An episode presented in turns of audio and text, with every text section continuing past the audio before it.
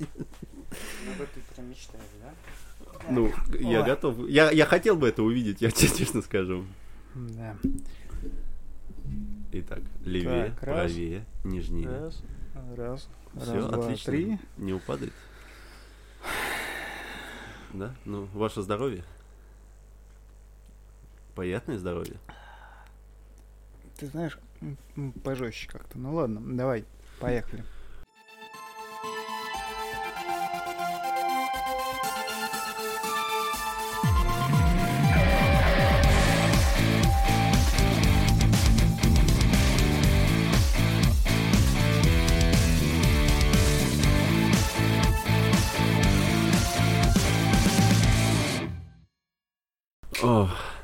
Как, здравствуйте.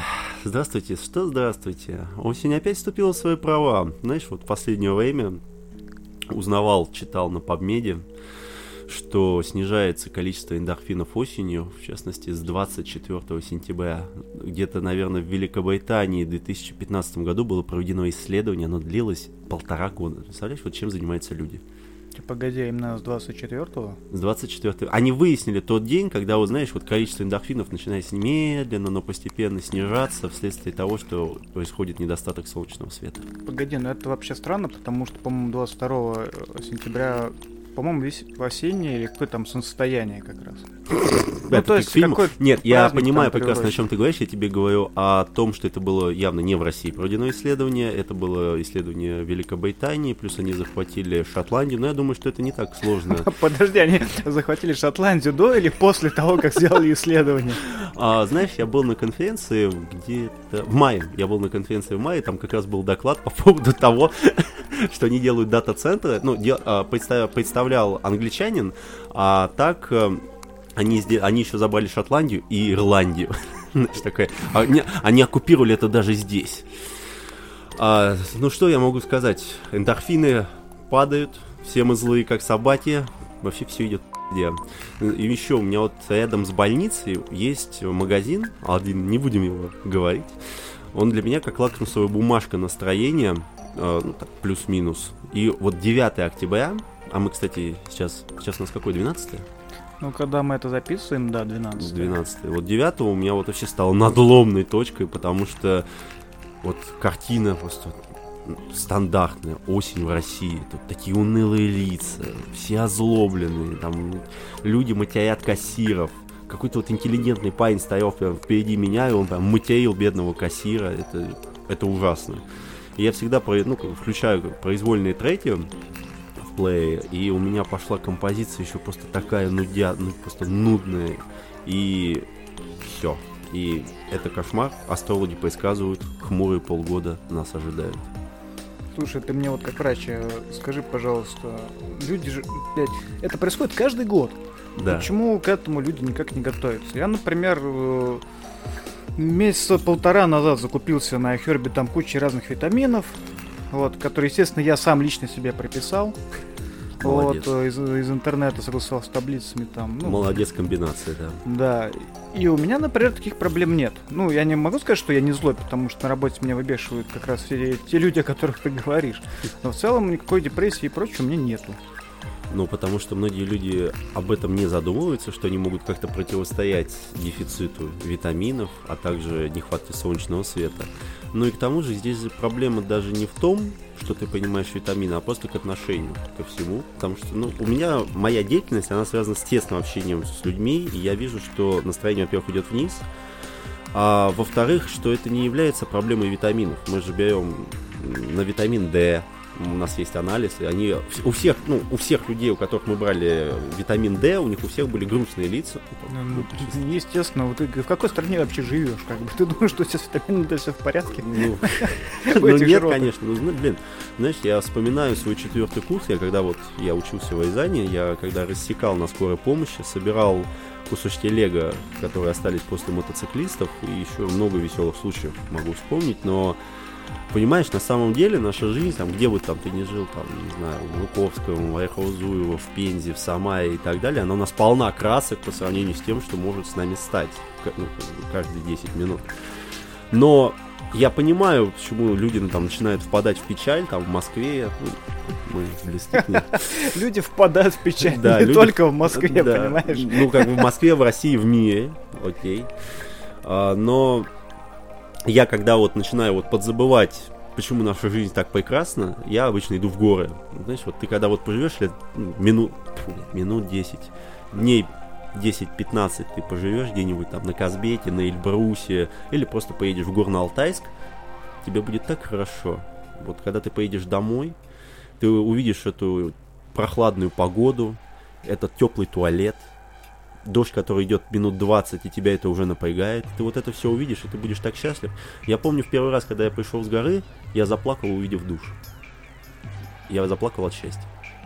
Серьезно? Да. Это на ты самом вот деле... как э, герой Блейд Раннера ты стоял, да, и как со слезы после Ну, нет, дождя. вот нет, вот. ты, когда его видишь, ты уже ощущаешь радость, но когда ты его включаешь, идет теплая вода и смывается с тебя вот эта грязь, вот я реально тогда, я, я просто не сдержался, я реально заплакал. Ну, как- Ух, вот это открытие. Я не знал, что ты такой сердобольный. ну да. Ну что, Да, я понял, у нас сегодня осенний депрессивный выпуск, да? да. А так, добрый день, уважаемые слушатели. Сегодня, наконец-то, второй выпуск подкаста, который никто не ждал. Наконец-то! Который никто не ждал. ждали, да? Да, и, ну, называется, называется плотные Бадмиваны, мы должны это назвать.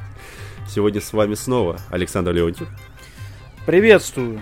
Меня зовут Олег Вознесенский, и мы хотим сегодня обсудить фантастов, научные идеи, неплохие книжки и интересные кинофильмы. Не, неплохие книжки. Такие, они, конечно, проходные, но да, читать такой можно было бы, проходничок, конечно. да, да. Ну что, погнали? Ладно, да, вперед.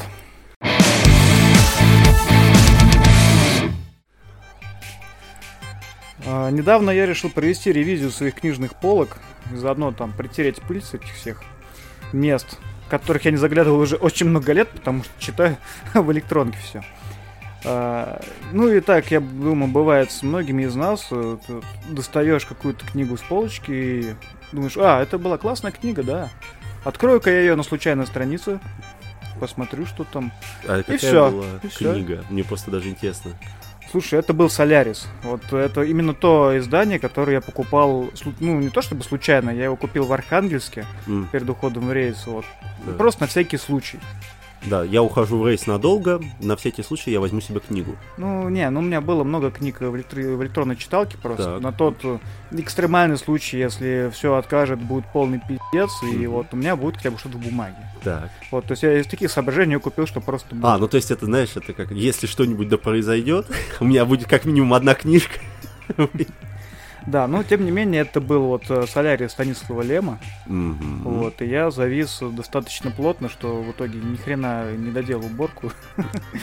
И э, этим и закончилось просто. Что, дочитал и просто лег спать. Понятно. Нет, ну слушай, ради Соляриса можно пропустить уборку. Это вне вариантов. А, кстати, какую из первых либо рассказов, либо из книг ты прочитал по Лему? Ну, уже трудно вспомнить. Э, Наверное, это были какие-то части из э, истории пилота Пиркса, э, которые, возможно, как раз не печатались в журнале «Искатель» научно-фантастическом, таком старом. Ах, подожди, какого года это, этот журнал? Ну, или Слушай, пока... мне кажется, где-то 80-е. Это О. журнал, ну, как бы не мой, а, естественно, это был журнал отца. А, ну, еще я помню диафильмы. Вот там особенно запомнился охота на Сетавра, или. Ну да, Сетавра, по-моему. Да? М. Да, там еще классные слайды были, где вот ну, видно, как этот робот э, вылезает из какой-то гряды, там такие, знаешь, пальцы, типа как у Терминатора, ну, зловещие Ну, такие блин. были. Нет, это круто. Я помню, мне бабушка ставила, мне, наверное, было лет 7 или 8. Если честно, я смотрел только «Аленький цветочек». э, Больше я ничего не смотрел. Именно в виде диафильмов, это понятное дело. Но это было очень красиво. Мне, мне, мне понравилась концепция диафильма. Подожди, я просто вот представляю, как такой детина Олежка смотрит аленький цветочек. Ну, мне и тогда и было-то сколько. А Мне кажется, просто засранец. таким и родился. А, таким бородатым, да? Младенец бородатым лицом, да, все понятно. Ну, диафильмы вообще очень, э, блин, душевная Душная. вещь. Не, не, не душная, как раз, как раз душевная. Ну, представляешь, вот у тебя там родственники все приходят, красота, и ты говоришь, а сейчас мы будем смотреть диафильмы, и все такие, ура, душевно! Ну, наконец-то, Да, да, наконец-то он покажет нам диафильмы. А, Я даже э, как-то на Авито смотрел, э, м, где можно купить эти баночки с диафильмами, которые я смотрел в детстве. Вот.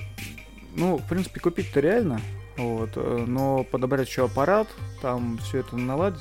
Ну, то есть там есть некоторые технические сложности, которые не то чтобы прям, ну, сложно их решать, а ну, просто лень элементарно. Гораздо проще ну, на компьютер сам посмотреть. Ну, знаешь, мне кажется, даже проще купить проектор, запустить на нем видео, где показывают диафильмы.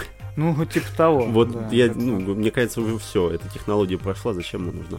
Кстати, вообще, это очень э, интересная подача информации была, на мой взгляд. То есть э, сейчас, наверное, с этим разве что может сравниться вот эти вот э, комиксы, которые, по-моему, на дважды два шли, там, марвеловские. Ну, видеокомиксы их называют. Так. Вот. э, ну, что-то подобное, наверное, я вот ощутил, когда я прочитал альбом художника Игоря Савина. М. Ну, причем прочитал альбом, это не ошибка речи, а это действительно так, потому что э, его вот этот артбук, который он называет Изахайку, это книга, в которой вместе с красочными очень иллюстрациями, картинами э, соседствует э, краткая текстовая зарисовка.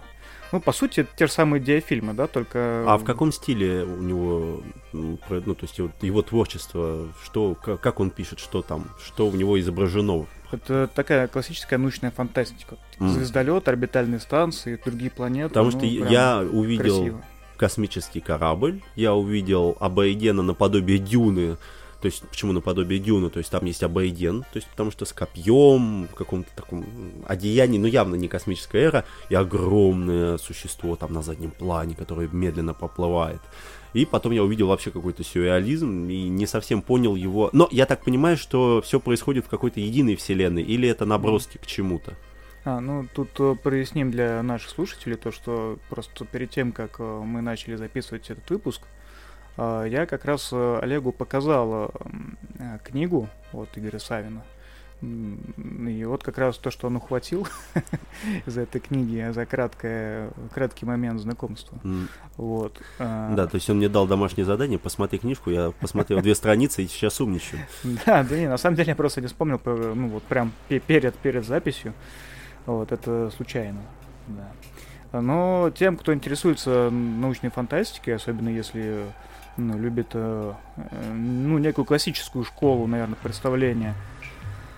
Это, ну, как это проще объяснить-то? Это, наверное, вот э, школа. это, знаешь, те картинки, которые были на обложках техники молодежи вот в 90-х годах. То есть, э, вот- Техники молодежи, Да. 90-е года. Да, Посмотри на меня еще раз, пожалуйста, повнимательней. И как бы, Ну, я думаю, те люди, они поняли, о чем я, да, Ну, и ты тоже наверняка видел, потому что эти картинки качают по интернету очень часто, потому что они действительно красивые. ну хорошо. Вот. А, С Игорь, по-моему, выпустил э, два альбома, ну вот на моей памяти, я потом как-то немножко потерял его из виду. Так. Вот. Я не знаю, честно говоря, А как почему, сейчас. а почему два? То есть, э, я так понимаю, судя по качеству его рисунков, я думаю, что он достаточно покупаем. Его Это можно... сложный вопрос, потому что, к сожалению, у нас э, качество продукта не всегда напрямую зависит, на, ну, зависит от популярности. Это понятно, но русский автор э, и поэтому рисует настолько красиво. Почему? Ну, только два, это ты нашел только два? Нет, или... нет, это вот что первый, что второй альбом он собирал на, я уж не помню, то ли бум стартере, то ли, ну, ну короче, на какой-то Ну, то есть как стартап, правильно? То есть платформе, это- да. ну, понятно. Вот, и как раз э, и первую, вторую работу я проп- ну, вносил э, деньги на них, Так. и на второй работе я вот закончил. М. Потом я не видел, что он собирал на какую-то следующую работу, но, честно говоря, и не сильно искал. Но я даже, кстати, помню, что на первой странице был автограф автора. Да, это я с ним лично встречался как раз э, после выпуска первого альбома. Мне очень хотелось его как-то как-то помочь. М.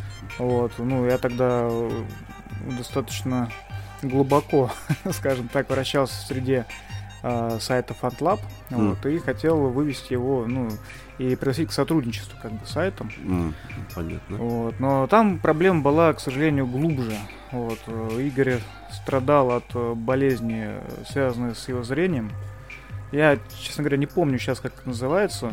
Вот, но факт в том, что у него практически отсутствовало периферийное зрение. М. Ну, и в целом оно было очень э, плохим и все Ну, стремилось к понятно, то есть это сужение периферического зрения, централизация и нарушение видимости, то есть желтое Ну, тело отсутствует. Тебе Понятно. виднее. М. Короче, он очень хреново видел. Ну, не просто, ну, как я, да, если я сниму очки, у меня зрение сколько сейчас, минус 5. Ну, я, конечно, могу посмотреть без очков и тебе сказать, какая классная телка, да, я бы веду. Но в целом Я я не, не- не хожу, натыкаясь на углы. Понятно. Вот. А он тогда пришел со своим, по-моему, братом а, под руку, потому что ну, ради безопасности, чтобы его там не сбили понятно. пешеходы, машины, что-то такое. То есть, ну, настолько все серьезно. Вот. И он собирал, э, по-моему, деньги, еще что-то там, э, пытался инвалидность получить э, в нашей стране. Ну, то есть с этим Все очень проблемы. непросто было, да. Из-за этого, естественно, рисовать он ну, часто много не может. Мгм. Вот. Надо, кстати, навести справки, посмотреть, как у него дела сейчас. Я надеюсь, что, что хорошо. А те, кто послушает это и заинтересуется, очень вам рекомендую ну, купить или хотя бы просто ознакомиться с его творчеством. Ну да, потому что как красивые. я, я человек совершенно не в теме, кто это, что он делает и так далее, но рисунки поражают, это правда. Да. Ну ладно, давай вернемся к Лему. М. Вот. Э, Ну что давай. помимо диафильмов, ну это все было в подростковом периоде где-то. Так, В осознанном возрасте я начал читать, наверное, во времена института.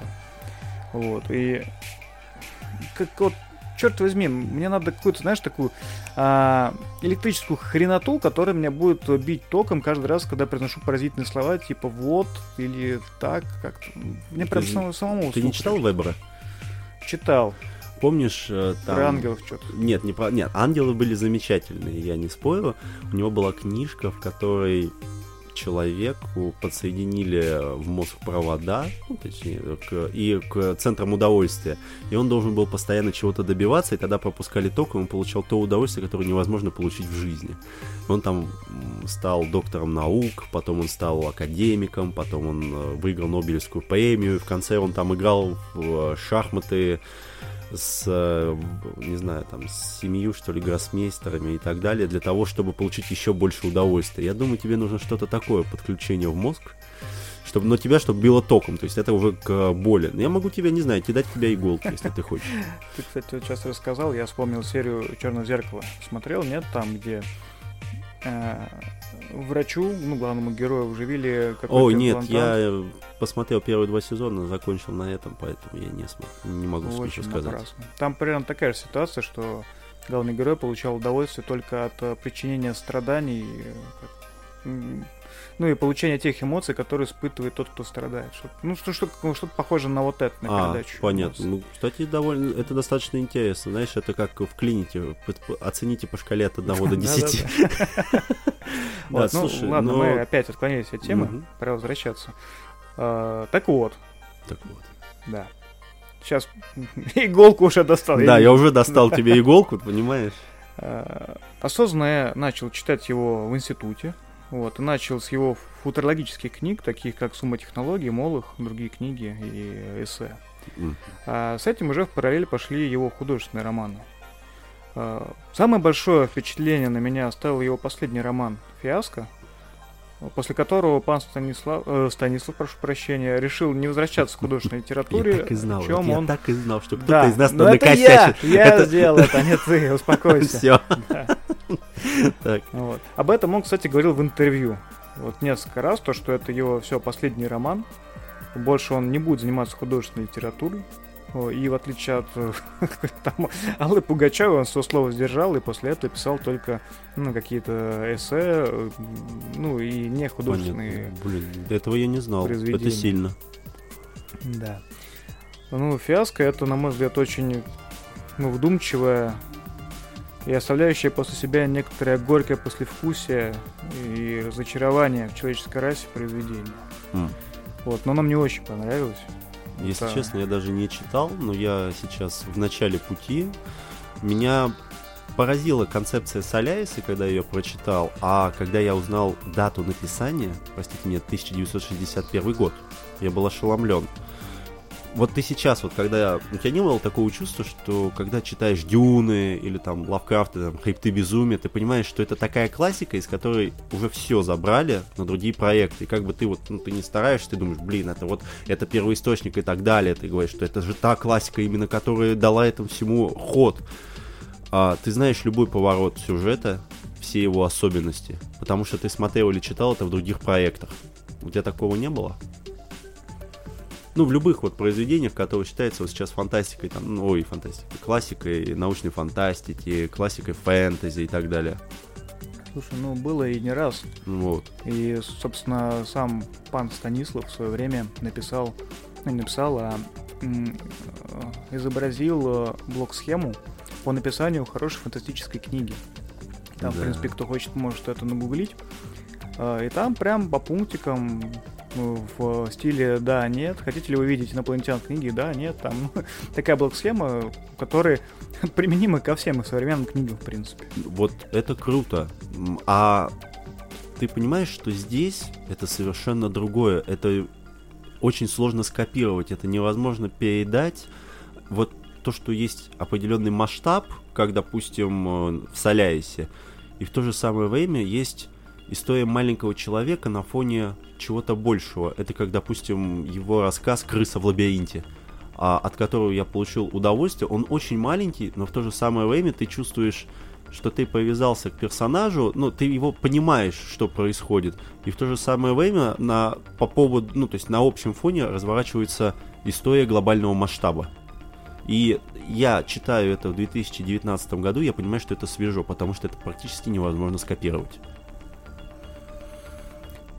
Слушай, его Солярис, он, в принципе, ну, не то чтобы уникальный, но, наверное, все-таки это правильное слово, потому что вот э, именно в таком коктейле он, наверное, ну, где-то он был частично, но это скорее была дань уважения Лему, то есть это было после.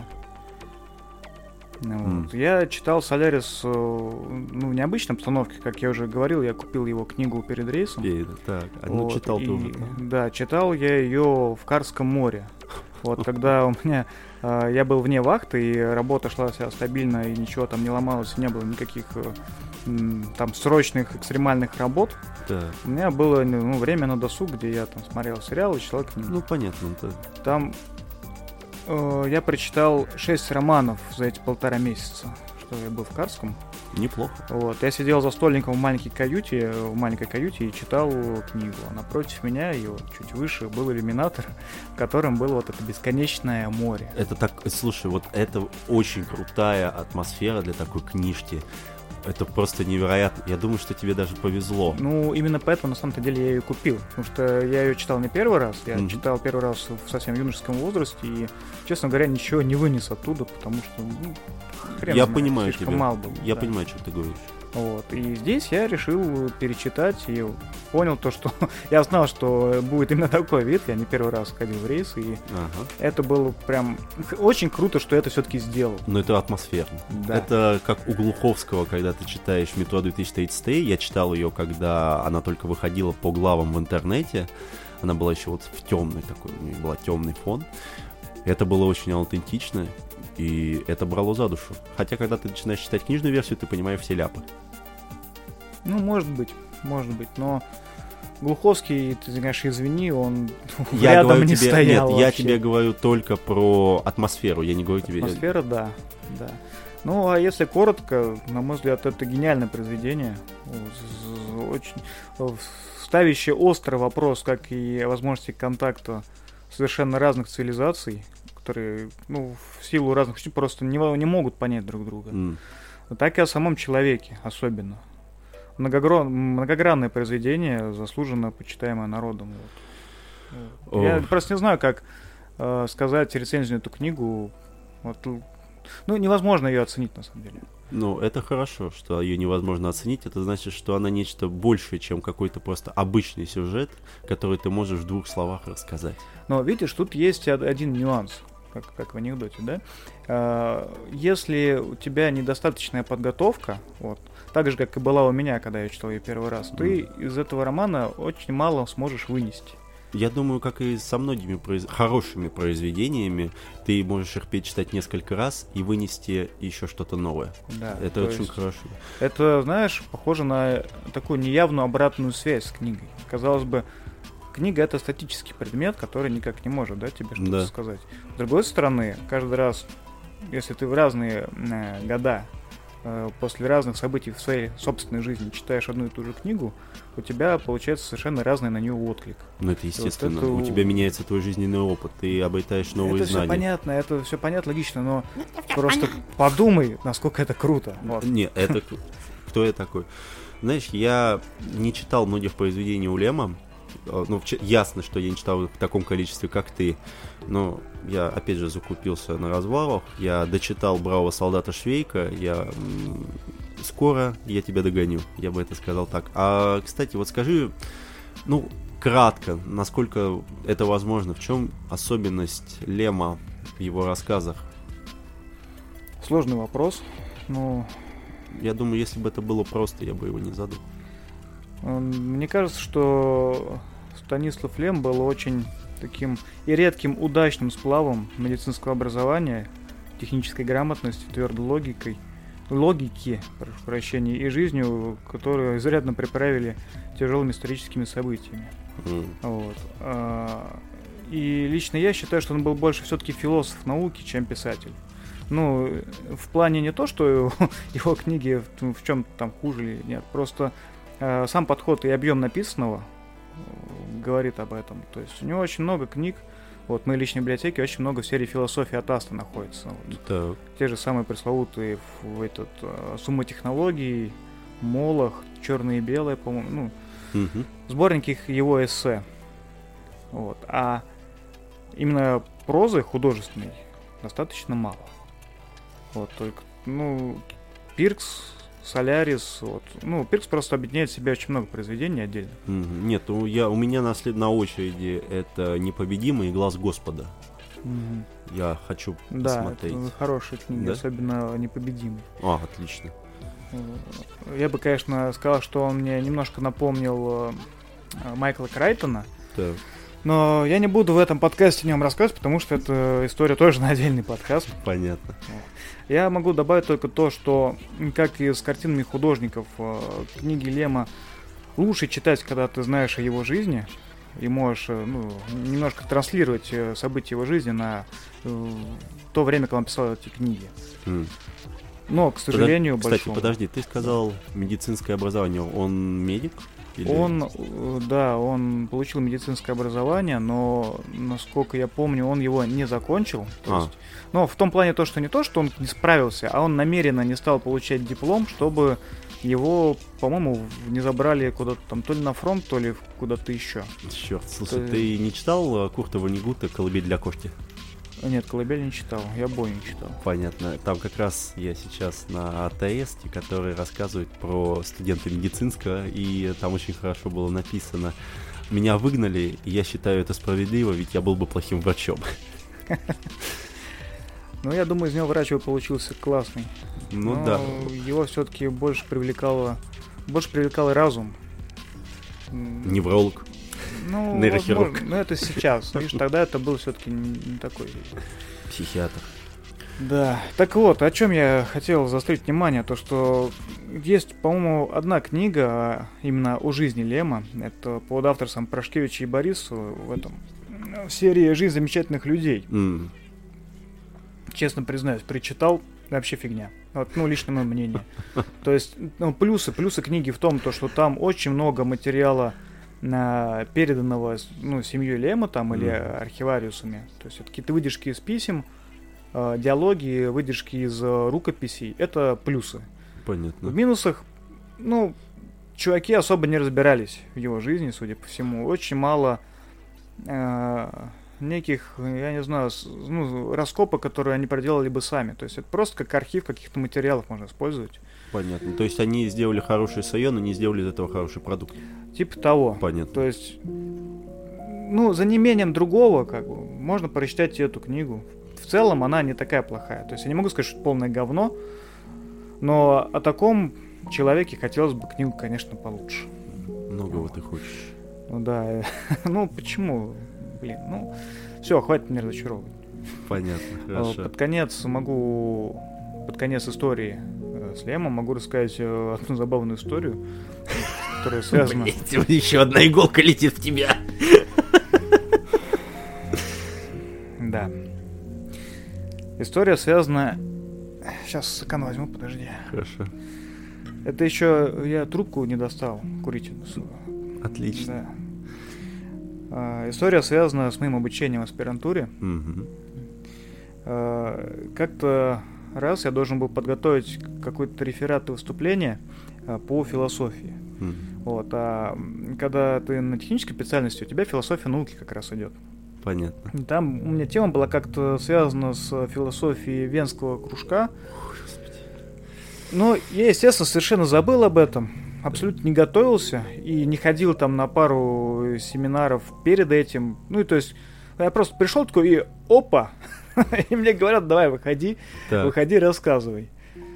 Ну, терять лицо было совершенно нельзя, поэтому я вышел и начал с каменным лицом и твердой уверенностью рассказывать э, ну, о каких-то просто элементарных вещах этого венского кружка. Я, благо, тогда знал, в чем он заключался. Но в первый же, просто на первых же минутах я очень грамотно перевел стрелки, что «А вот как сейчас сможете вы прочитать у Лема?» Понятно. начал, начал Ну, рассказывать о понятно, история идеях, классическая, да. как в анекдоте, я понял И тебя. преподавателю, а ему там на минуточку было где-то, по-моему, за 80, он был лауреатом кучи премий и вообще видный философ, Да. но, видимо, уже с начинающейся Ехать крышей? деменции, да. Вот, а может, это просто его такой личный взгляд на вещи. Ну, короче, он был очень доволен, и я был доволен, и все были довольны. И оценка Это тоже было- была хорошей. Да, это было отличное выступление, можно сказать. Так что пану Станиславу низкий поклон, он меня выручил. И не раз. Понятно. Ну, а вообще, конечно, проработка и вплетение в полотно романа мыслей, ощущений и поступков главных героев — это очень трудная задача.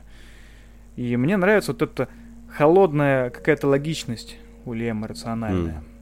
А особенно впечатляет, когда главных героев несколько и сюжет распараллелен. Ну, кстати, вот, мне кажется, такую же схему, если я не ошибаюсь, использовал еще Симмонс в своей саде. Ну, да, ты, наверное, сейчас про Гиперион. Да. Да, Симмонс вообще восхитительный писатель. Ну, одно то, что он вот написал песни Гипериону цикл. Э, Или он, я не помню, как цикл называется. Как-то по-гречески, неважно. Про Дипеон. И, слушай, ну там есть две книжки про Дипеон и две книжки по... Ну, Олимп, по-моему, называется, или что-то такое. М, Вот. Ну и, конечно, террор. Террор, Ну, конечно. террор это... Ой, Ладно, Ну, и многие это чуть другие, по- конечно, вещи Да, это потом. А, ну, давай сначала про Дипеон. Ну, давай, начинай, я пока допью тут стакан По- свой. Ах ты засранец. Ну, для меня Дипеон и Эндемион, они являются идеальными книгами в плане сюжета. Это, знаешь, так красиво сделать подводку под э, Эндемион. Я просто я аплодировал, когда я перешел с Дипеона на Эндемион, а тут нужно понять, что я читал книгу в формате вот этой А4, которая вот огромная на, на, на тысячу страниц, не таким большим шрифтом, как я хотел, но это очень офигенно. А По- само Подожди, а ты, а ты ее где читал вообще? я ее читал в Айзане дома только. А, ну дома. Да, только дома. Я Но просто такое, вспомнил. просто транспортировать такое нереально. Да, была пара случаев. Ну, ладно, понятно. прости. Понимаешь, еще описание боевых сцен, описание работы вот самой вселенной, то есть, ну, что как движется, какие технологии и так далее. Единственное, мне несколько меня смутил ковер-самолет, он выбивается из этой системы, но это замечательно проработанное произведение, а его величество Шрайк это просто вот лучшее описание какой-то неведомой херни, которая не знает ни поражения, которая играет роль стихии, а не антагониста, это просто, это Э, я... Олег, убери руки от ширинки, пожалуйста. Простите. А, ну так вот, а, каждый из героев это не картонная дуэлка, а, которая будет двигать сюжет. Ну, знаешь, вот как в первом фильме Дэдпула, типа, о, этот парень, он будет двигать тебе сюжет. Погоди, пока ты далеко не, не ушел в дебри, я немножко позанудствую. Ну давай, Вот. ладно. Ты говоришь про гиперионный переход э, к эндименю, Да. как эн- эндимион. Эндимион. Эндимион, правильно, ударение, да. Это, по-моему, два немножко отдельных цикла. То есть есть, значит, ну, то есть это первая, третья книга, скажем так. Первая это Гиперион, Так. вторая, по-моему, песни, песни или, или что-то тоже Гипериона. а потом уже идет Эндимион и Илион, по-моему. Давай так, первая, первая Ну, книга была тому, Дипеон, вторая это падение э, Дипеон, да, третья да, да, Эндимион, а падение. четвертая восхождение Эндимиона. Потому что кто-нибудь наслушается и начнет после Гипериона сразу браться за Эндимион и, в общем, не поймет. Я Понятно. думаю, это достаточно просто понять, потому что действие, оно несколько разнится, что на Дипеоне и на Эндимионе. Ну, ладно, ладно. А насчет ковра самолета, почитай э, «Алмазный век» Нила Стивенсона. Это меньше, что может тебя удивить. Понятно, хорошо. Я говорил про героев, и, понимаешь, вот здесь герои, они не какие-то там простые люди. Это Дело в том, что рассказ про Дипиона ведется от нескольких персонажей. И каждый из этих персонажей это не просто, ну, типа, отдельная фигурка. Это грань алмаза, которая заставляет э, историю играть новыми красками. А в финале это все превращается в звезду тысячелетия. Плюс переплетение этих героев между собой, о которых ты не подозреваешь. И даже спустя столетия отголоски их действий вплетаются в сюжет дилогии Эндимиона. И ты поражаешься продуманностью сюжета в целом и вниманием к деталям. Сами Я герои... уже запутался, о чем ты говоришь. А, Ах ты засранец, что ж ты меня так сбиваешь-то? Вообще, герои, они необычны, ты не можешь а, ассоциировать себя с ними, а, но это вообще отдельная сторона вопроса. Мы за это любим порно-фантастику, за то, что тебе легко представить себя в шкуре героя. Здесь ситуация, она вообще противоположна. Здесь ты за стеной, тебе рисуют гениальную картинку, но ты не можешь стать ее героем даже в своем воображении. Это Олег, лишь... Олег, прости, ты, ты же понимаешь, что после того, как ты сказал порно-фантастику, все, Все слушали, выключились. пе- переключились, да. Все уже выключились, на, они- на другое. Да, даже я, я сейчас совершенно о другом уже думаю. Да потому что ты со своим стаканом, у тебя в одной стороне стакан, в другой ты уже дергаешь ширинку. Как с тобой разговаривать о донесимости. Там не ширинка, а пуговки. Прошу не путать. Прошу не путай. Я понял тебя.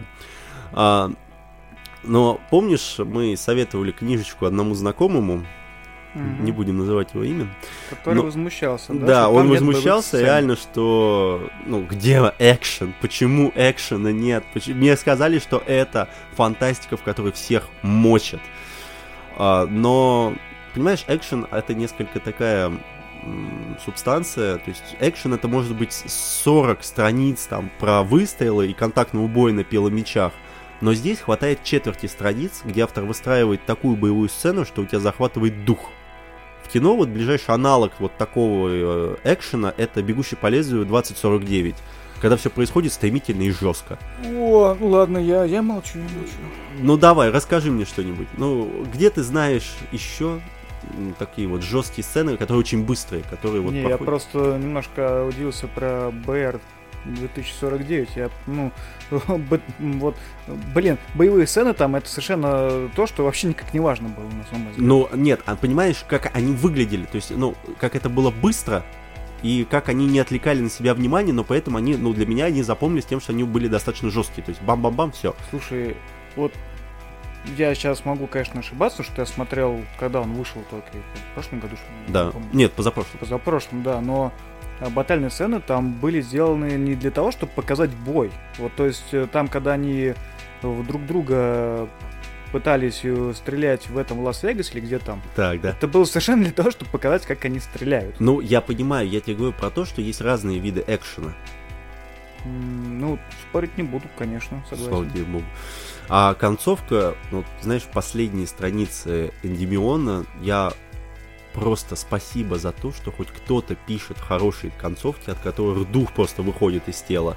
И, кстати, это одна из интересных особенностей Эндимиона, это то, как появилась новая империя человечества а, за счет а, логистики и скоростного транспорта. Это, мне кажется... Ладно, ладно, я не буду, я не буду ничего говорить, это спойлер, который уничтожит вам вообще все удовольствие.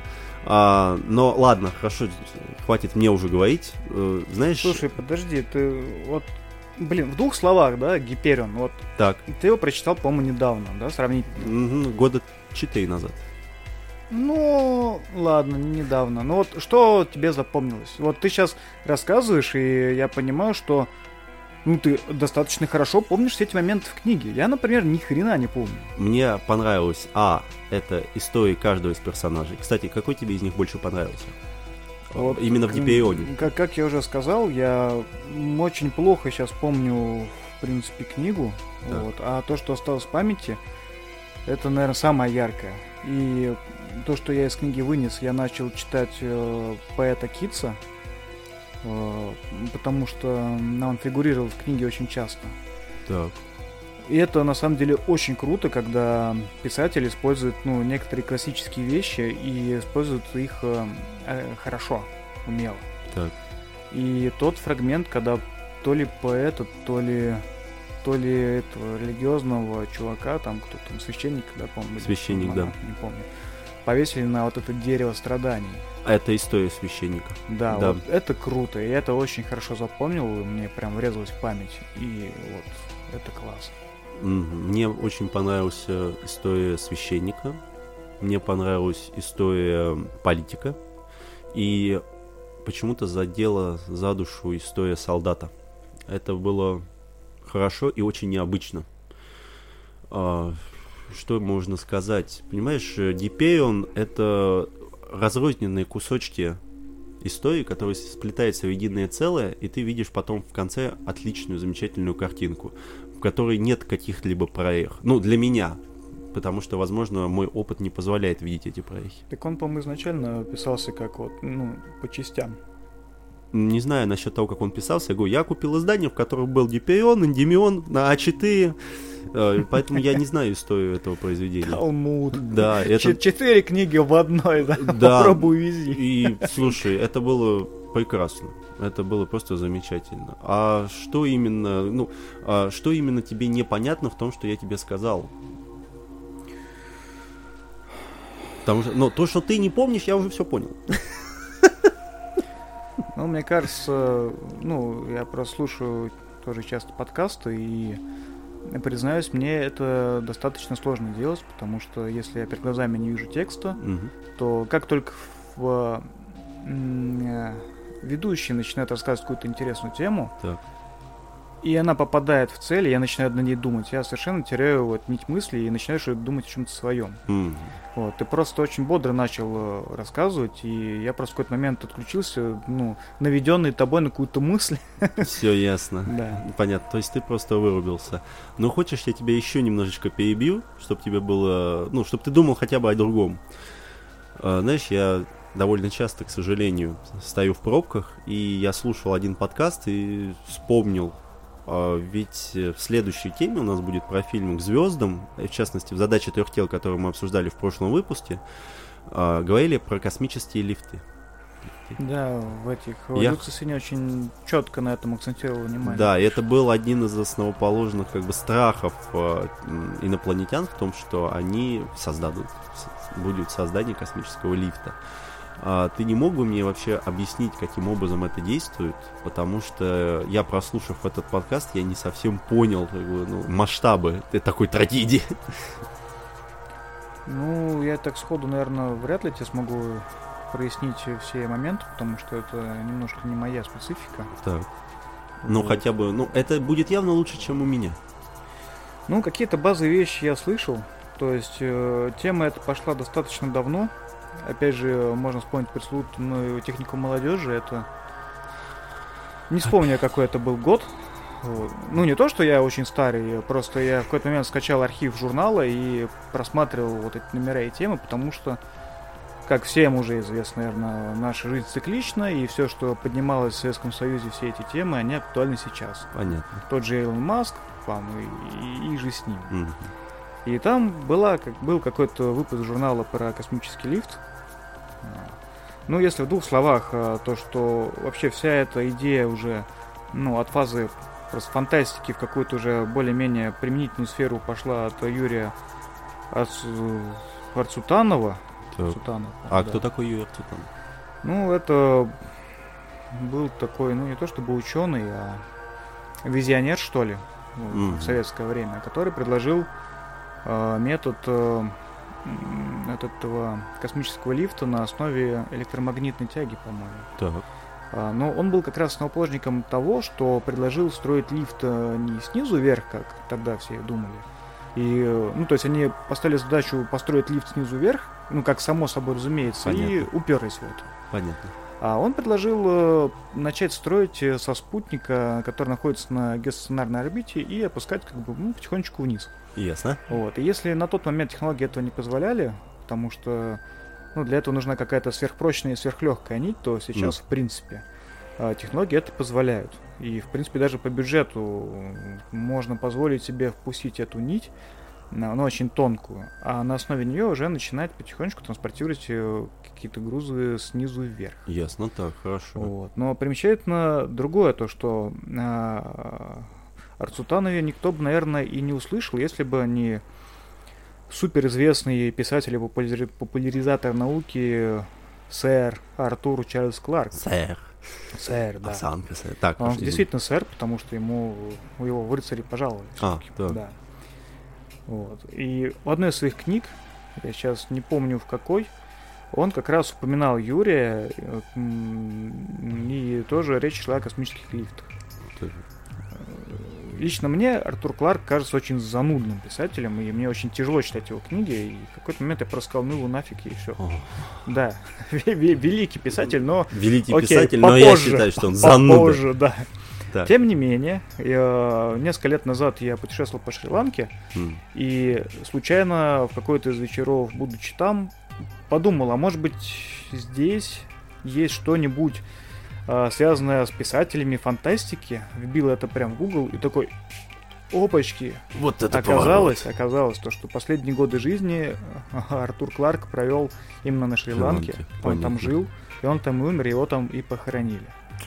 После этого я немножко офигевший, э, я нашел его дом, который сделали музеем, но при этом это нигде не афишировалось. Ну, А, то есть э, посетителей это по сути ну такой музей, в который нет ни рекламы, ничего. Да, то есть мне Однако. пришлось связываться с людьми, которые живут в этом доме, договариваться о встрече. Ну, то есть это просто, ну, это ну, не то есть просто это пришел, не билет общественный, пошел. это не общественный музей, в котором ты покупаешь билетик.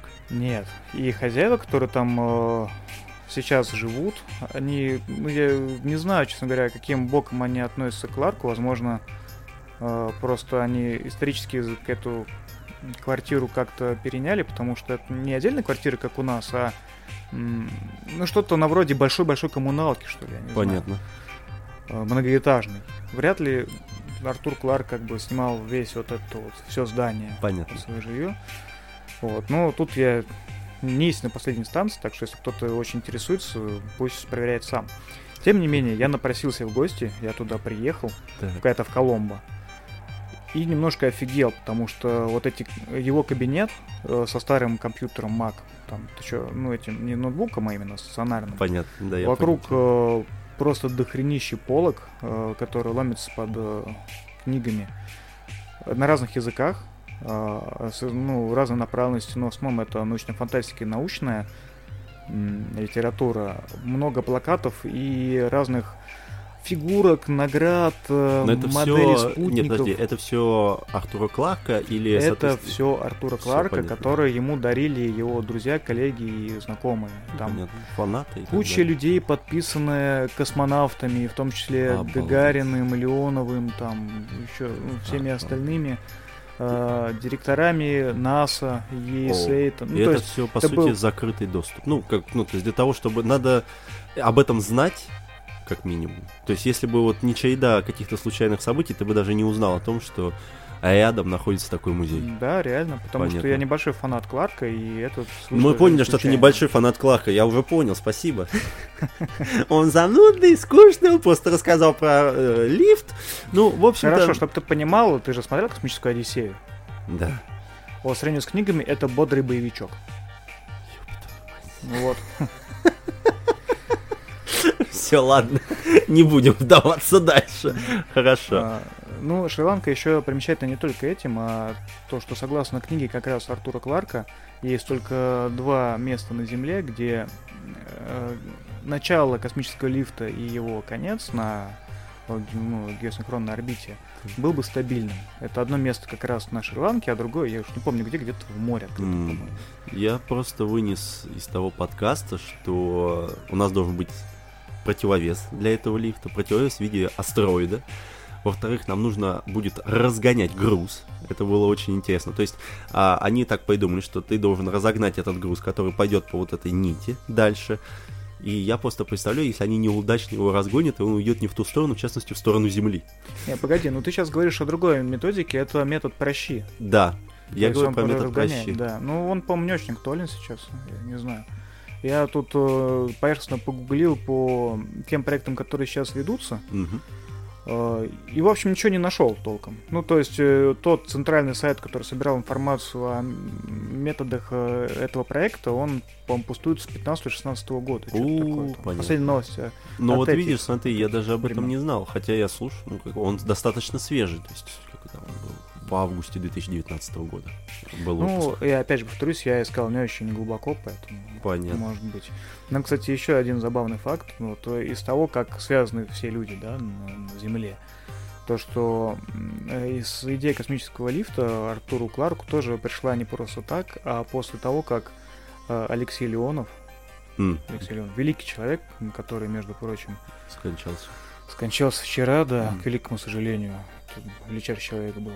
Вот. Помимо того, что он величайший человек, космонавт, там, ученый и прочее, он еще был художником. О, И свои репродукции он подарил как раз Артуру Кларку на какой-то конференции, по 80-х годах, где как раз Обалдеть. одна из картин был космический лифт. То это- есть вот ты представляешь, насколько эта история запутана? Да. Но вернемся все же к более веселым темам. Ам, Я вообще после первого трейлера фильма к звездам загорелся этим фильмом, потому что он был не сильно раскручен, про него мало что рассказывали. Кстати, вот как перевод, это Астра. Э, Напомнил мне латинскую поговорку, нас заставляли это учить на первом курсе, Пераспера эд Астра. Это вообще любимая татуировка ебанутых людей, закончивших медицинский и захотевших это всем Ну, показать. повтори, пожалуйста, как это четко звучит. Per aspera ed astra.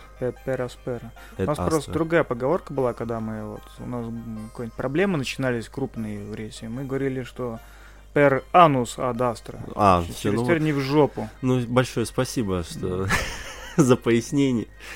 А, вообще, наши искушенные души, мне кажется, многих людей, которые любят фантастику, они истосковались по полотнам, где есть космос, ну, или там человек на Луне, или на какой-то другой карти... э, на другой планете.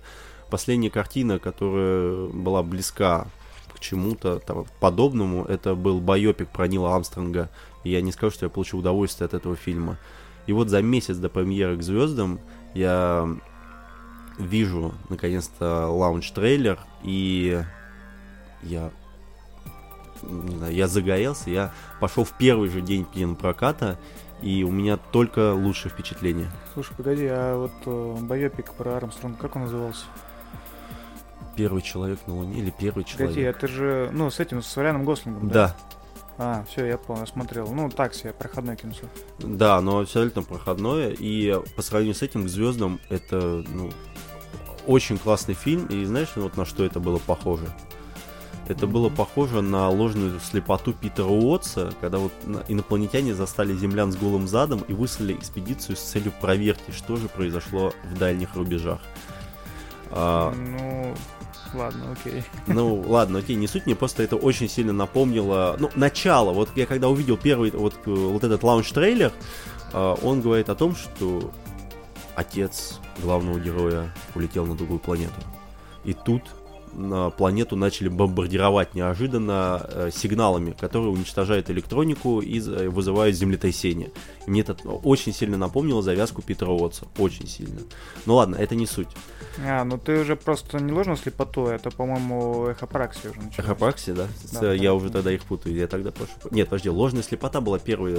Первая книжка была же ложная Первая, слепота. да. Ну вот, я про нее как раз. Ну ладно, ты- зачем ты меня Про, путаешь? про Айди, Отца потом ну окей, поговорим. хорошо, не суть. Вообще каст, он очень аппетитный в этом фильме. Идея еще не набила оскомину, я плавно заплыл на сеанс. И я могу точно это сказать, что это лучший фильм сентября. Это отличная картина, и всем, кто любит кино про космос, я ее советую. А, Ну, насчет лучшей картины сентября, ну я даже не знаю. А что у тебя лучшая картина сентября? Ну, у меня-то ничего, потому что я, в отличие от некоторых, в кино ходить не успеваю. Ну, простите. А, но у нас вышло Оно 2, Щегол, Рэмбо Последняя кровь. А или- ты Рэмбо, кстати, смотрел? Нет. Но Может я... Это лучшее кино. да. Я думаю, нет. И все же я думаю, нет. А, вообще завязка, она простая. У главного героя папа был космонавт-первопроходчик. 30 лет до начала... 30 лет назад он ушел в экспедицию до Сатурна и исчез. Ты знаешь, это напоминает э, третью часть. Сходил за хлебом? Железного человека. Мой отец ушел э, купить билетик в лотерею. Да, да, да. Походу выиграл, да? Да, да, да. Мальчик вырос, Брэда Питта, пошел по стопам отца, то есть тоже стал космонавтом. И тут по земле начали носить удар оружием, которое было на борту папиного корабля. И главного героя высылают на Марс, чтобы связаться с папой и попросить объяснить, папа, что происходит. И тут вот лента преподносит нам, мне кажется, один из главнейших сюрпризов. Она не про доблестного героя, не про превозмогание и спасение Земли. Вообще эта картина, она о проблемах отцов и детей. Это практически вот монолог героя Брэда Питта, который на протяжении двух часов картины познает себя, свой характер и понимает себя и свои детские обиды. И здесь вот пахнет Тургеневым, вот, вот, отцы и дети, вот, вот настолько приятно мне было почувствовать эту аналогию. Это, конечно, серьезное заявление. Да, но она не в сюжете, она вот, вот в атмосфере, вот угнетенности и стенами между поколениями. Ведь в главном герое его вообще не видят как самостоятельного человека, его видят как сына великого. При том, что он профессионал высочайшего класса, но он интроверт. И плюс у него есть признаки психопата. Это реально, то есть, а, но а при, при этом тебе об этом не говорят. Это самое приятное, что я вижу в этом фильме. Тебе ничего не разъясняют по полочкам, что типа, вот, у него психопатия, у него нарушение сознания и так далее. Вот этого нет. Здесь очень красивый космос, но поэтому он лишь декорация событий, которые разворачиваются в душе героя. Поэтому виды ну, просто вот мое почтение, я не знаю, это нужно смотреть в IMAX, ну ты уже все проебал. А, вот как сделаны корабли, как отрисованы планеты. Вот у тебя не цепляется глаз, ты получаешь эстетическое наслаждение. И это недалекое будущее, оно очень грязное, оно не презентабельное. Ну, оно, если честно, оно честное. И продукт плейсмент здесь выглядит как бегущим по лезвию. Он очень органичен и дает тебе еще большее погружение в этот мир. Поэтому нужно заметить, что картина идет не 2 часа 45 минут и не 3 часа, она идет 2 часа. И не гораздо больше событий и четкости, чем было в недавнем «Оно». Дополнительно здесь предлагается подумать о том, что люди все же пожиратели миров и битвы корпораций за ресурсы Луны. Главный герой очень плавно раскрывается, делая наслоение своих черт на основу, которая была заложена в начале своего характера. А, и здесь, мне кажется, одна из главных заслуг Брэда Питта, он здесь не сексуальный мачо, он очень сложная личность, которая не читается на раз-два. По итогу я могу сказать, что идти обязательно. Юзер скору, кстати, ему поставили всего 4,5. Верить не нужно, это какой-то бред, я не совсем понимаю, как так Слушай, произошло. Подожди, 4,5 это по какой шкале? Из 10. О, ничего себе. Я и говорю, то есть по юзер скору он получил 4,5. Ты понимаешь, насколько это печально? Нет, не, ну я знаю, что это, видимо, очень плохо. Ну, поэтому нужно сказать этим. свой фи. И, кстати, ты смотрел фильм «Схватка» с Лямом Нильсоном, когда у них упал самолет, произошла катастрофа, и они спасались от волков? От волков. Нет, я, похоже, смотрел с Хопкинсом, по-моему. А, но по- он назывался по-другому. Нет, вот э, есть фильм «Схватка», и вот э, А, очень понял, похоже не, по не темпу. смотрел. Понятно. Я понял, не смотрел. Да, я Понятно. просто его, ну, уже Понятно. поставил себе в этот в лист для просмотра. Да, и Не всё. сегодня, да? Этот наш любимый лист, понятно. И вот схватка с Лямом Нисоном это вот что-то похожее, когда есть внутренние мысли, есть э, такое неспешное движение по сюжету, и в целом темп он похож с этим фильмом. Понятно.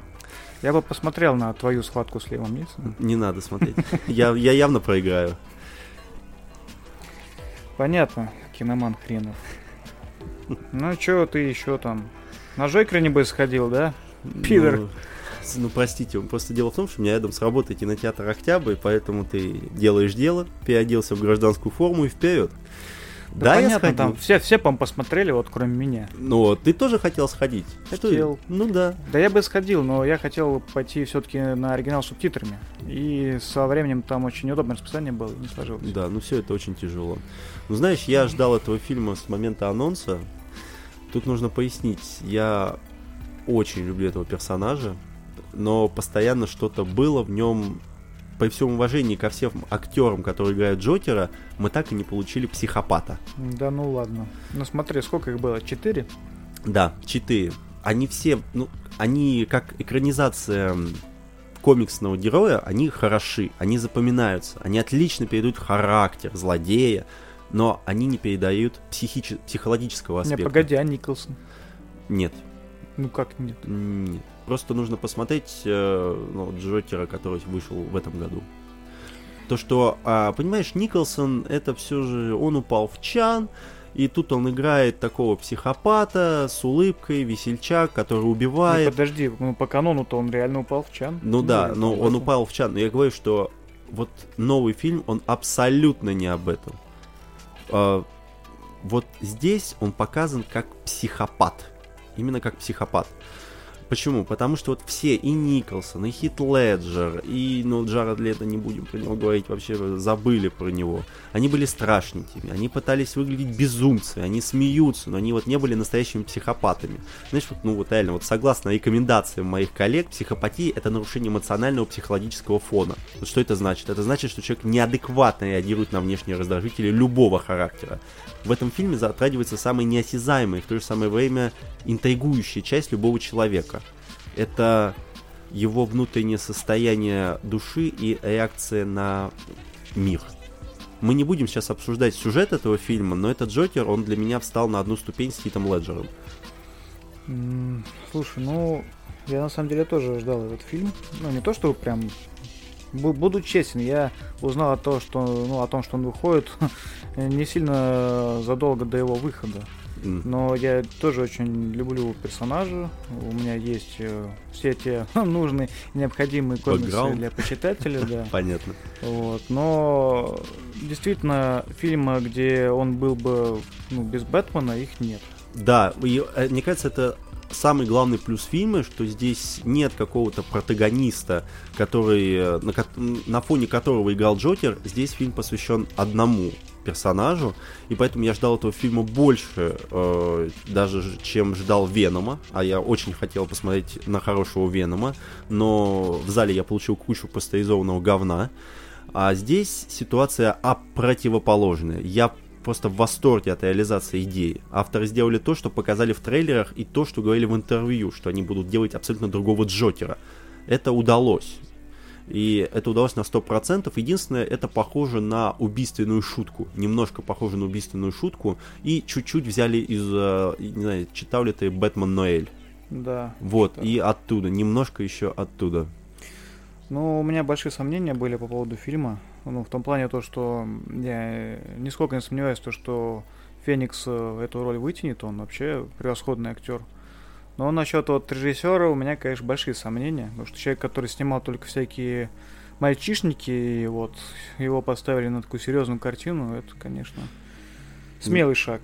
Понятно. Знаешь, э, не помню, в интервью 2018 года режиссер сказал, что он больше не будет снимать комедии, потому что их и так достаточно, и он хочет попробовать себя в новом амплуа, и это ему тоже удалось. И Вообще вот здесь у меня кроется мой самый большой страх. Я боюсь, что первый поток людей, которые любят Мстители, любят э, Лигу Справедливости и так далее, они забьют фильм палками. Потому что Веном, он собрал кассу. Для меня это было поразительно, каким образом он это сделал. Я так этого и не понял. А Джокер, он не вписывается в общую систему DS. И он вообще разнится от многих лент по комиксам, что сейчас вышли. Я бы не хотел видеть вот этого Джокера в связке с Бэтменом, только если это будет как, в, ну, опять же, в Ноэле. И еще ты говорил про режиссера и Хоакина Феникса, потому что режиссер писал эту роль под Хоакина Феникса, и актер долго не соглашался. Он не хотел играть в этом фильме. Его пришлось уламывать, наверное, месяцев 7 или 8, только потом он подтвердил. Но а, надежды оправдались, опять же. Ну, что тут сказать. Феникс, конечно, ну, он хорош. Он хороший. Он Отлично. Хорош. Он хорош, да, он просто хорош. Ну, а, а ты смотрел же его ранний фильм? Да, конечно, смотрел. Мастера смотрел? Да. Ну, это Нет, это, это прекрасно. И я прошу, сходите в кино на этот фильм. Это замечательная игра. Это очень убедительная, к тому же, симуляция синдрома Туретта.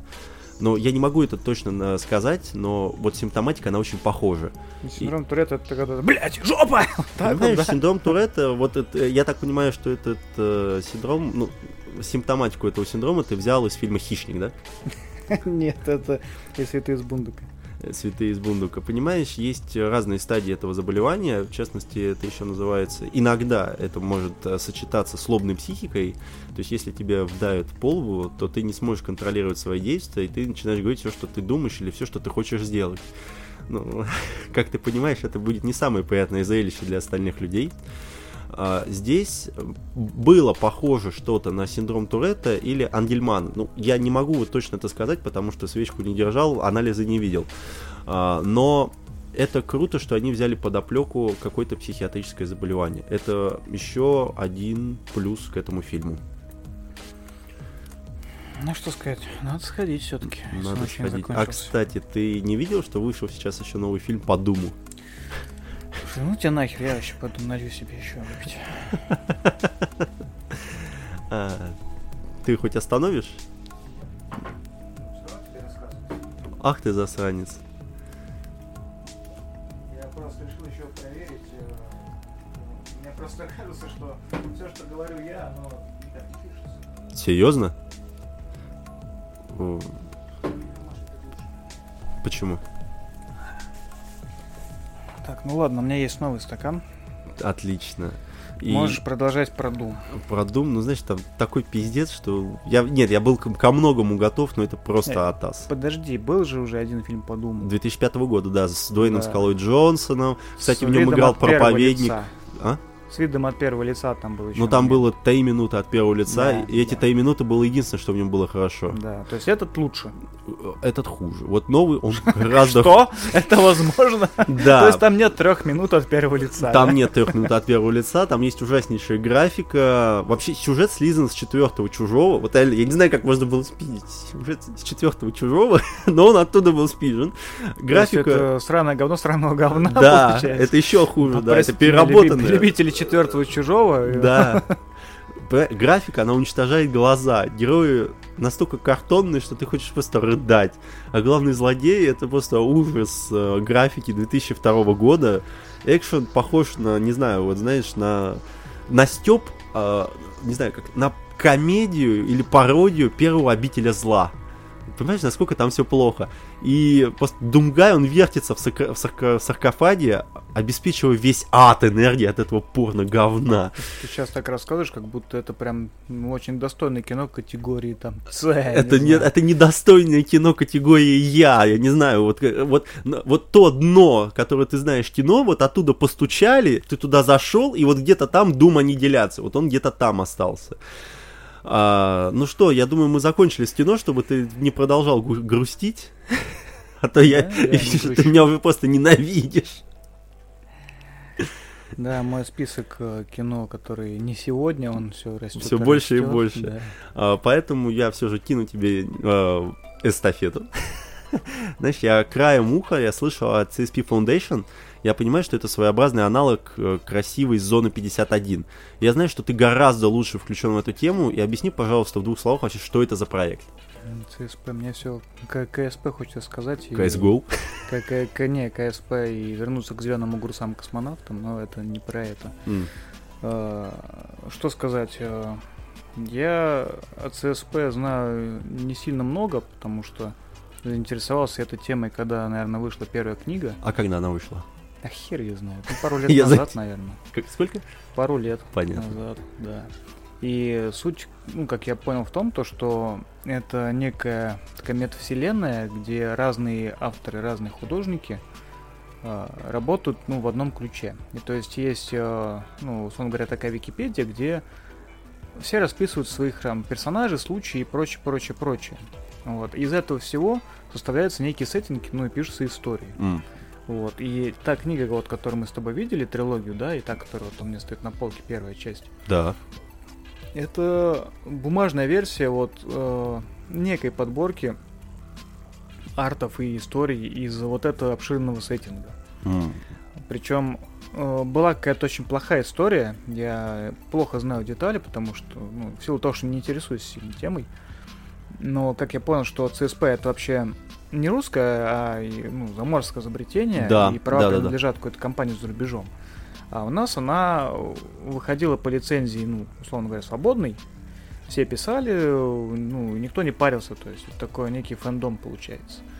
А потом какой-то перец э, взял, создал там какое-то свое издательство или, не знаю, компанию, э, заключил некое соглашение и начал штамповать вот эти вот артбуки за большие деньги Эво и присвоил как бы себе права на издание ЦСП в России. Обалдеть. Вот, хотя по факту он никаких прав на это не имел. Ну понятно. Я просто еще. Ну и все. Да, я просто читал, началось. что во-первых, это все заполняется официальным тоном, то есть был обнаружен объект номер Да, 28. стилистика именно такая, то да. есть это как файлы на секретных материалах. Да, да, да, да, да, это очень круто. И то, что это был очень большой толчок для дизайнеров, для художников, для людей, которые, ну, у которых не было своего портфолио, они делали это за рубежом, то есть они начали создавать арты по вот этим рассказам и внедряли их в свое портфолио. То есть очень многие художники так появились в Америке. Ну а, да, то есть это такая глобальная картотека. Да, это глобальная картотека, в которой многим помогла реализовать себя, что это очень круто. И при том, что она, ну, она не не имела какого-либо аспекта денежного.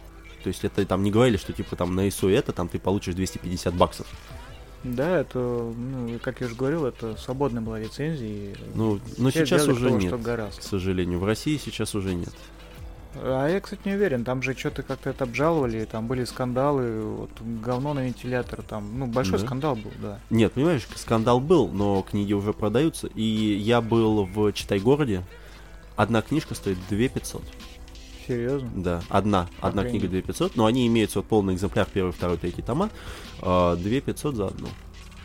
Так что я думаю, конечно, да. понимаешь, пока идет спор, деньги идут, все хорошо. И к тому же наш знакомый на Игромей, который недавно прошел, также купил Тайтома за 200 чем-то тысячи каждый.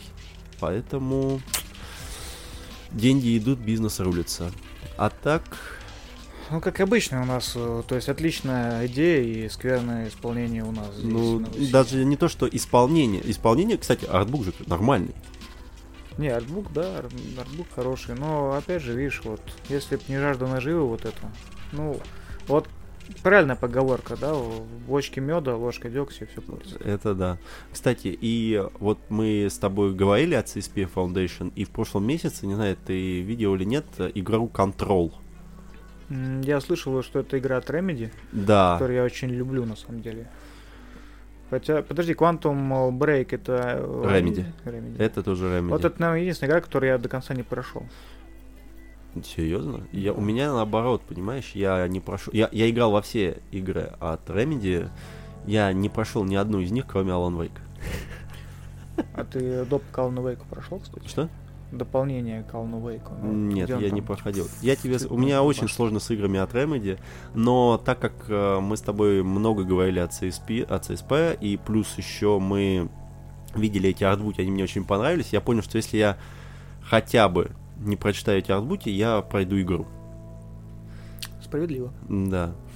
А, для меня вообще вот с Remedy у него очень странно. Я меня не, не цепляют эти игры, не знаю почему, но что-то мне в них не нравится. Я думаю, что контроль я тоже не пройду до конца, но есть в этой игре две вещи. Это сеттинг и механики. Итак, наша главная героиня, она приходит в здание, становится директором всего этого бюро архивирования пиздеца нашей вселенной.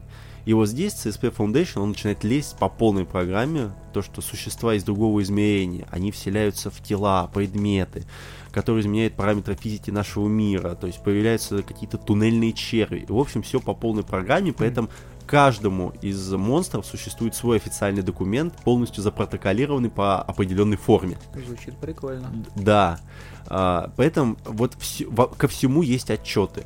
Там, а, не знаю, упала бумажка в 12.08 они начали замерять, там каждый месяц там падает бумажка в 12.08, и они выявили, что там нарушение, э, вот, нарушение физики. временного Да, нарушение пространства временного да. континуума, потому что там в комнате 503 заперта какая-то херня.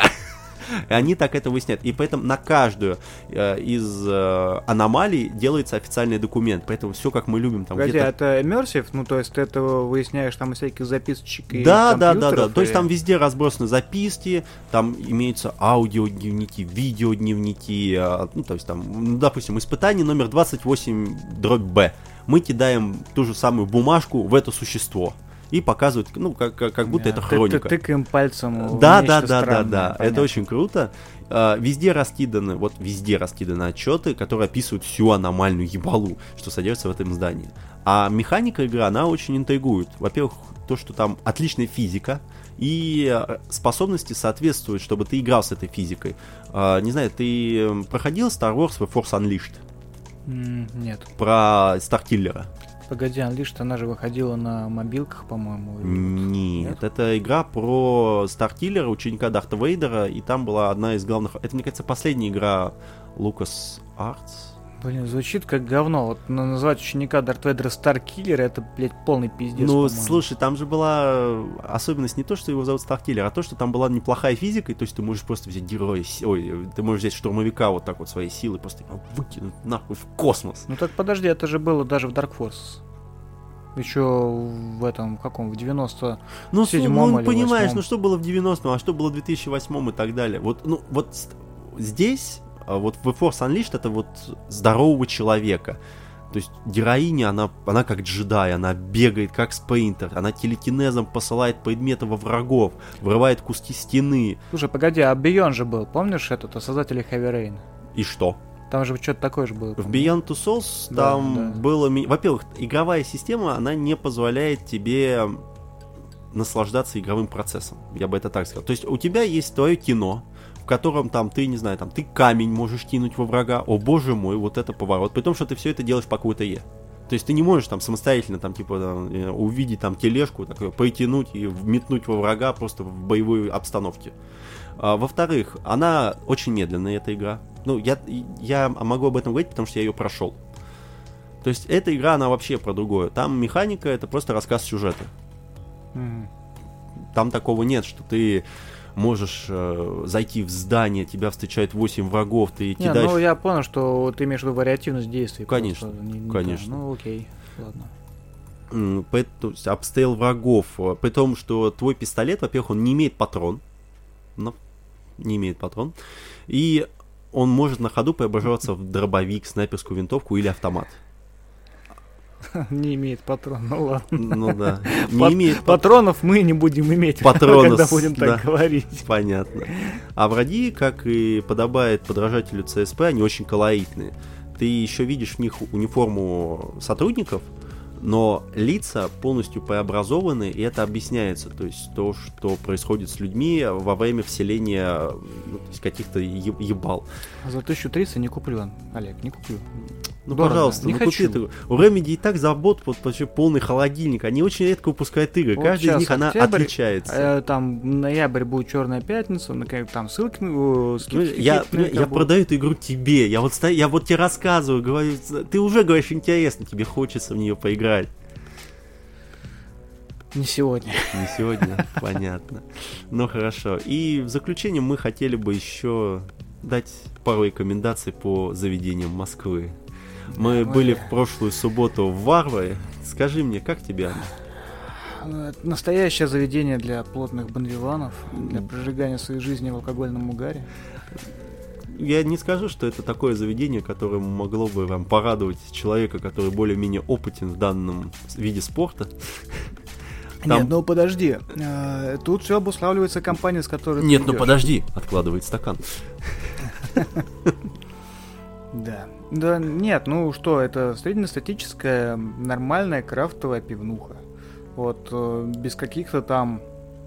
Ну, нет, э, изюминки, окей, это шлемы, которых там все прыгали и мерили, да? Да. Кстати, Вот. один из них очень похож на классические шлемы Скайрима, и это добавляло интереса всех всей компании. Да, ну, я думаю, ради этого он и был куплен Да. э, ребятами.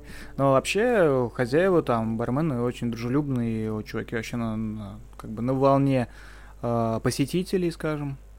А, Плюс место расположения тоже достаточно удобное. Всего лишь э, сколько там 150 рублей до другого бара на Таганке, да? А, да, кстати, это было очень круто, да. То есть, а, они, знаешь, тактично расположились, типа, ребята, вы у нас начинаете, а дальше в добрый путь.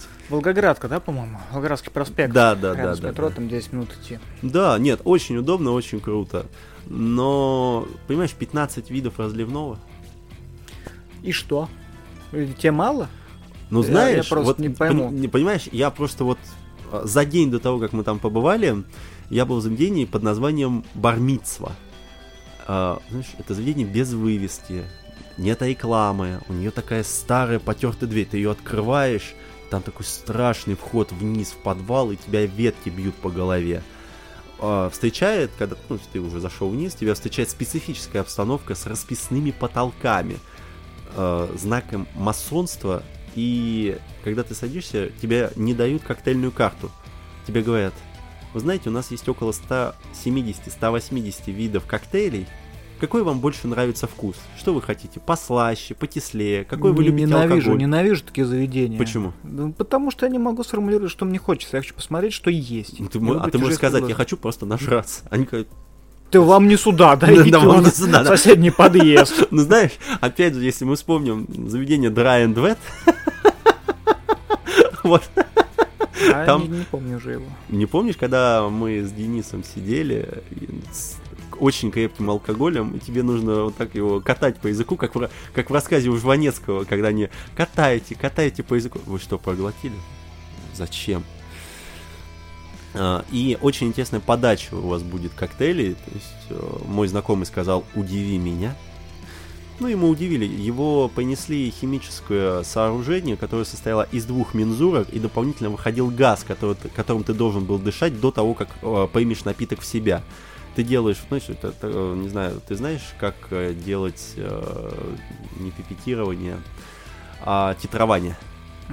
Да, на химии что-то такое было, когда ты по капельке там это... Да, да, да. да, да, да. И вот ты из вот таких двух, по сути, емкостей, ты делаешь себе титрование своего алкогольного коктейля, поэтому ты еще открыл рот, и тебе идет какой-то пар э, в твою ротовую полость, и потом залпом это выпиваешь. Мне сказали, очень вкусно.